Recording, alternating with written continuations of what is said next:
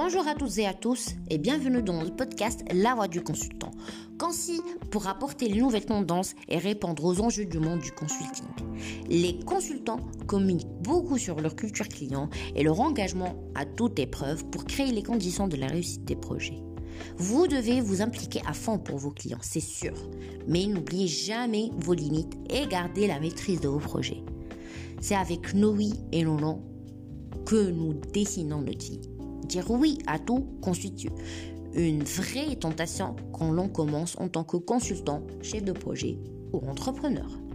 Mais dire oui au mauvais client, au mauvais projet peut rapidement s'avérer un mauvais calcul et vous priver des opportunités qui correspondent le mieux à votre valeur ajoutée et à votre niche de clients.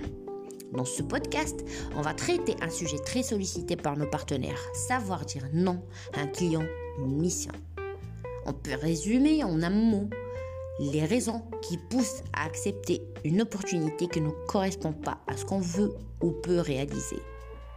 La peur. Peur de manquer d'argent. Peur de ne pas voir se présenter des projets. Peur de contrarier. Peur de décevoir. De nuire à sa réputation. Peur de perdre un client. Ces peurs vous dispersent et vous détournent de votre objectif. Dire oui à une mission qui sort sensiblement de votre champ de compétences et ne correspond pas à l'évolution de votre offre telle que vous l'envisagez, c'est perdre beaucoup de temps à combler vos lacunes sans tirer parti de votre réelle expertise. La tentation de dire oui à ce qui se présente repose aussi sur un manque de bonnes raisons de dire non.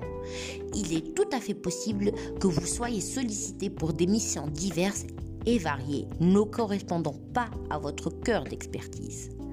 Dans le monde professionnel, dire non, c'est positif. Dites non avec tact et conviction. Si dire non reste difficile et le doute subsiste, alors il est utile de se poser ces deux questions. Qu'est-ce qui se passerait si je disais non? Quel risque je prends à dire non? Qu'est-ce qui se passerait si je disais oui? Quel risque je prends à dire oui Les réponses à ces questions doivent vous aider à développer la vision la plus large possible des enjeux de la réponse à apporter au client. Enfin, ne sous-estimez pas l'impact psychologique du non. L'exprimer vous définit et est susceptible de renforcer en vous l'assurance de vouloir réaliser telle mission avec tel type de client.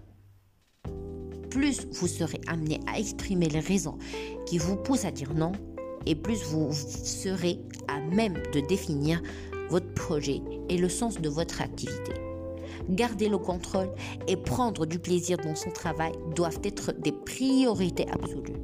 Le conseil est un métier où l'on capitalise sur le temps qui passe. Il faut donc savoir jouer sur le long terme.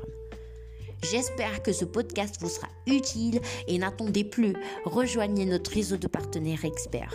Je vous invite à commenter ou partager auprès de votre réseau. Je serai heureuse de vous dire au revoir et à très vite pour les prochains numéros.